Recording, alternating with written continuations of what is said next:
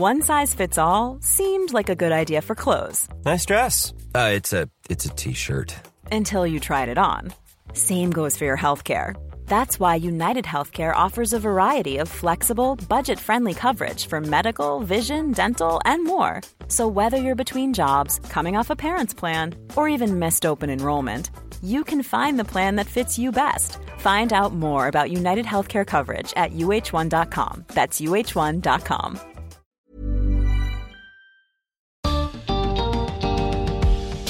¿Eres donante de órganos? ¿Crees que algún día puedas necesitar un trasplante? Bienvenidos al podcast de TED en Español, soy Jerry Garbulski. La cifra de donantes y de trasplantes por millón de personas varía entre países, pero España tiene las tasas más altas del planeta.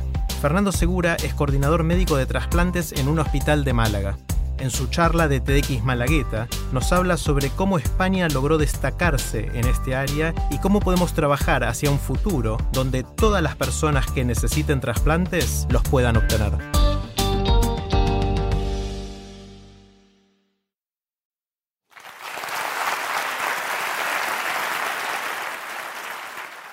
¿Os acordáis de qué es lo que estuvisteis haciendo el, el 11 de julio de 2010?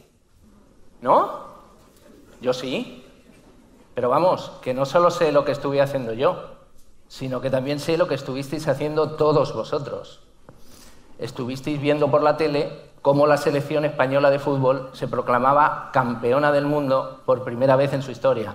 ¿A que sí? ¿A que ahora os acordáis? Claro. Bueno, yo sé que hay uno por ahí que está pensando, no, yo es que no lo vi porque a mí no me gusta el fútbol. Bueno, a ti no te gusta el fútbol, pero a que te enteraste seguro. Claro, y poco a poco nos vamos acordando de los detalles.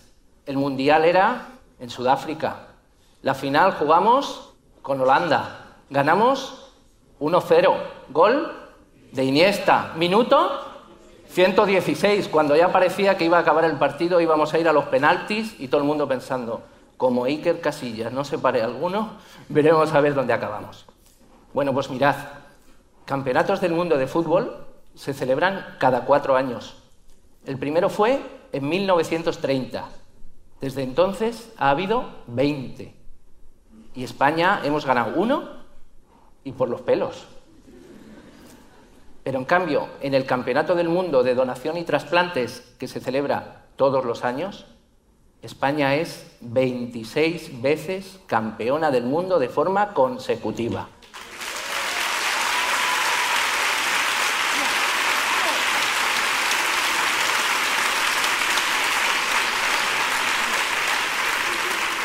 Así es que, enhorabuena, porque todos los que estamos aquí somos 26 veces seguidas campeones del mundo. Eh, y no penséis que ganando 1-0 en la prórroga, no, no. Ganando todos los partidos de paliza, 5-0, 10-0. ¿Y por qué digo esto? Pues porque, mirad, el, el índice de donación de órganos a partir de personas fallecidas en España es el más alto del mundo. Para que os hagáis una idea, la media de la Unión Europea está en torno a 21 donantes por millón de población, que es más o menos lo mismo que tiene el Reino Unido. Australia y Canadá andan en torno a 20. Estados Unidos alrededor de 30 donantes por millón de población. En España en 2016 hubo 43 donantes por millón de población. Pero es que en 2017 se aumentó más esa cifra, 46.9 donantes por millón de población pero los órganos se donan para ser trasplantados. Y España es también el líder mundial en trasplantes, puesto que somos el único país donde hay más de 100 personas trasplantadas por millón de población, muy por encima de la media de la Unión Europea, que está en torno a 64, y también por encima de la media de Estados Unidos, que roza los 100. Mirad, en España hay más de 100.000 personas que han recibido ya el trasplante de un órgano y medio millón más que han recibido el implante de tejidos de células, de córneas, de médula ósea, de células del cordón umbilical. Con ello, más de 600.000 personas se han beneficiado ya directamente del sistema español de donación y trasplantes. Con todo ello, los ciudadanos de España tenemos la suerte de ser los ciudadanos del mundo que más oportunidades tenemos de acceder a un trasplante en caso de que algún día lo necesitemos. Pero vosotros creéis que esto es una cuestión de suerte. Evidentemente no. La suerte te puede hacer ganar un partido, pero no todos los campeonatos. Los extraordinarios índices de donación y trasplante de los que disfrutamos en España son el resultado de un trabajo muy bien hecho durante años. La fórmula del éxito español no tiene ningún ingrediente secreto, sino que es el resultado de combinar tres factores fundamentales. Por un lado, un sistema sanitario público, de acceso universal y sufragado con nuestros impuestos, donde todas las personas que lo necesitan tienen la misma oportunidad de acceder a un trasplante y donde nadie puede percibir ninguna compensación por ser donante, pero tampoco nadie puede pagar para ser trasplantado. En segundo lugar, un sistema organizativo que se llama Modelo Español de Trasplantes, y es el que ha demostrado que ofrece los mejores resultados, pero no solo en España, sino también en todos aquellos países que han adoptado sus medidas de forma total o parcial y que han visto desde entonces cómo sus cifras de donación y trasplantes aumentaban de forma espectacular. ¿Y en qué se basa ese modelo español de trasplantes? Pues el modelo español de trasplantes se basa en la figura de los coordinadores de trasplantes. ¿Y qué es un coordinador de trasplantes? Pues los coordinadores de trasplantes somos enfermeros y médicos generalmente de las unidades de cuidados intensivos, que es donde se producen las donaciones, y que además de nuestro trabajo habitual en la UCI, hemos recibido formación específica para todo aquello que tiene que ver con la donación y el trasplante. Mirad, estamos de guardia 24 horas al día, todos los días del año, para detectar a los posibles donantes, para entrevistarnos con sus familias y ofrecerles la posibilidad de la donación, para explicarles todos los detalles del proceso, para mantener funcionando los órganos de esa persona que acaba de fallecer en situación de muerte cerebral y evaluarlos de forma exhaustiva, para estar seguros de la calidad y la seguridad de los órganos que trasplantamos, pero también para estar seguros de que no desestimamos ningún órgano de forma injustificada. Nos ponemos en contacto con la Organización Nacional de Trasplante para que nos digan dónde están los mejores receptores para cada órgano y preparamos a contrarreloj una logística muy complicada, no solamente en la ciudad donde está el hospital donante, sino también en las ciudades de los hospitales receptores. A veces hay que traer equipos quirúrgicos desde la otra punta de España, hay que coordinar jueces, forenses, ambulancias, taxis, a contrarreloj. Mirad, es un trabajo muy intenso, pero que tiene la enorme recompensa de contribuir a hacer realidad ese sueño que es un trasplante. Mirad, en 2017 en España se han realizado más de 5.200 trasplantes una media de 14 trasplantes al día. O sea que es casi seguro que ahora, en este momento, en alguna ciudad de España se está realizando un trasplante. Bien, pues eso ha sido posible gracias a la generosidad de más de 2.100 donantes y sus familias, que tras sufrir la pérdida de un ser querido, han tenido el gesto de enorme generosidad de permitir que sus órganos pudiesen ser trasplantados a otras personas que ya no tenían ninguna otra opción de tratamiento que no fuese esa, la de recibir el regalo de un trasplante. Y es que más del 87% de las familias en España dicen sí a la donación en un momento emocionalmente muy intenso, minutos después de haber recibido la peor noticia posible. Pues bien, en ese escenario, cada día una media de seis familias en España hacen posible que personas desconocidas tengan una segunda oportunidad. Os he comentado los dos primeros eslabones importantes de esta cadena, pero el más importante de todos es el eslabón inicial, el eslabón de los donantes. Porque fijaos, ellos son el eslabón que inicia toda esta enorme cadena de solidaridad. Porque no serviría de nada que un equipo tuviera muy buena organización, tuviera muy buenos técnicos, pero en cambio, si no tuviera buenos jugadores, ese equipo no tendría éxito. Y en España tenemos muy buenos jugadores, nuestros donantes, pero no solo los donantes españoles. Fijaos, en España el número de donantes extranjeros aumenta cada año y con unos porcentajes de aceptación a la donación que son superiores a los que muestran en sus países de origen, lo que viene a demostrar que la solidaridad no entiende de nacionalidades, sino de información y de organización. Mirad, yo de pequeño quería ser futbolista y se lo decía a, a todo el mundo que me lo preguntaba. ¿Tú qué quieres ser de mayor? Yo futbolista a mis padres, a mis tíos, a mis primos, a todo el mundo se lo decía.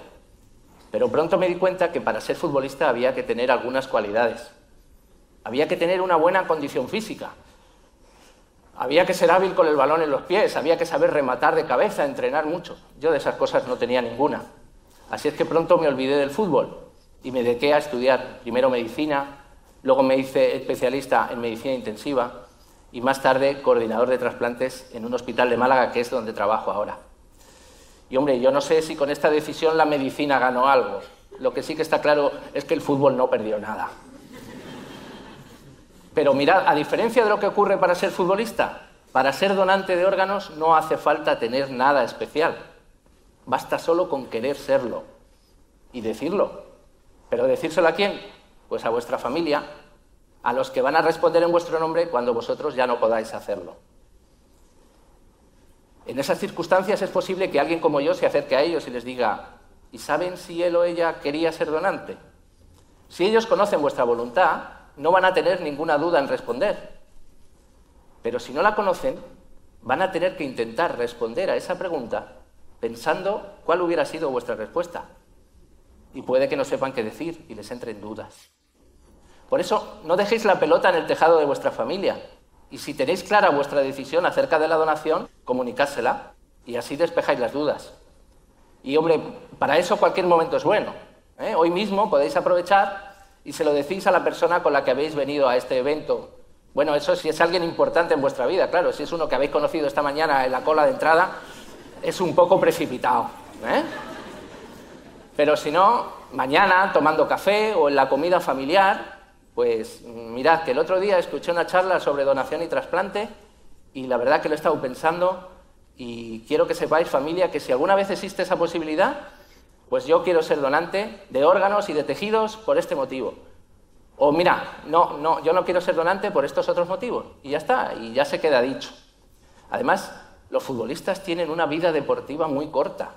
¿eh? Si tienen suerte y no tienen lesiones graves, juegan hasta los 35, algunos hasta los 40 años. Sin embargo, no hay límite de edad para ser donante de órganos. Nunca nadie es demasiado mayor para ser generoso. Fijaos, más de la mitad de los donantes de órganos en España tienen más de 60 años. Casi un tercio tienen más de 70. Y el 10% de los donantes de órganos son mayores de 80 años.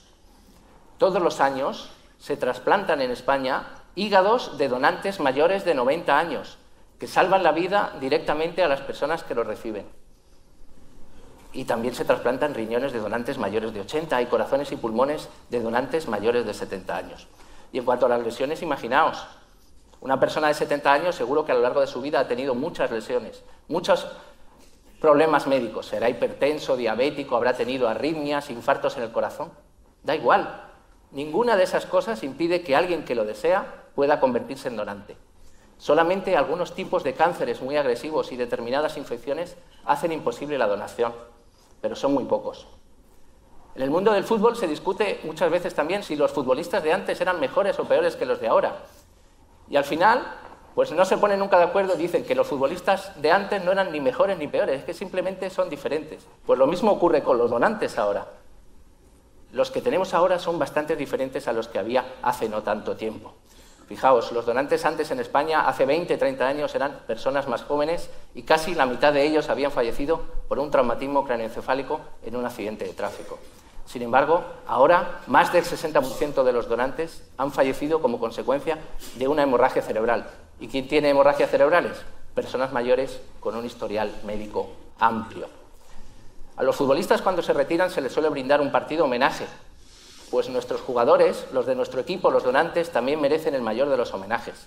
Toda la sociedad estamos en deuda con ellos, porque dar algo de uno mismo a alguien a quien quiere, a alguien a quien conoce, supone generosidad.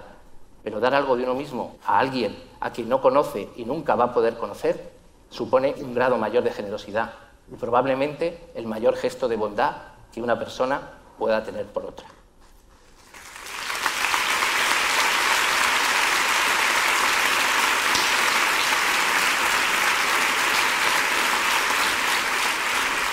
Pero fijaos, fijaos, ojalá llegue un día en que no hagan falta más donantes. Eso querrá decir que se han descubierto las formas de prevenir y tratar las enfermedades que hoy día no tienen otro tratamiento que no sea el de recibir un órgano. O bien que se ha desarrollado la manera de fabricar órganos artificiales. O mucho mejor, que los índices de donación y trasplantes hayan aumentado tanto en todos los países que hayan hecho desaparecer las listas de espera de tal forma que todas las personas que necesitan el trasplante de un órgano puedan acceder a él de forma inmediata y en condiciones de equidad.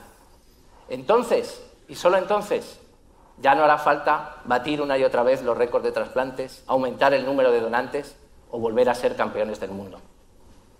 Hasta que ese día llegue, si es que alguna vez lo hace, seguiremos necesitando a los donantes.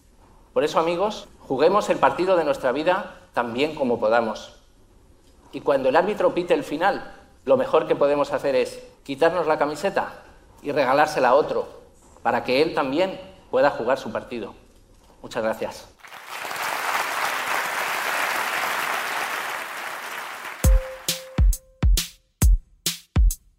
Si les gusta TED en español, la mejor manera de apoyarnos es compartiendo el podcast con sus amigos. Pueden encontrar todos los episodios en Spotify, en Apple Podcast o en tedenespanol.com. También nos pueden dejar un comentario en la página de Facebook de TED en Español. Soy Jerry Garbulski y los espero en el próximo episodio.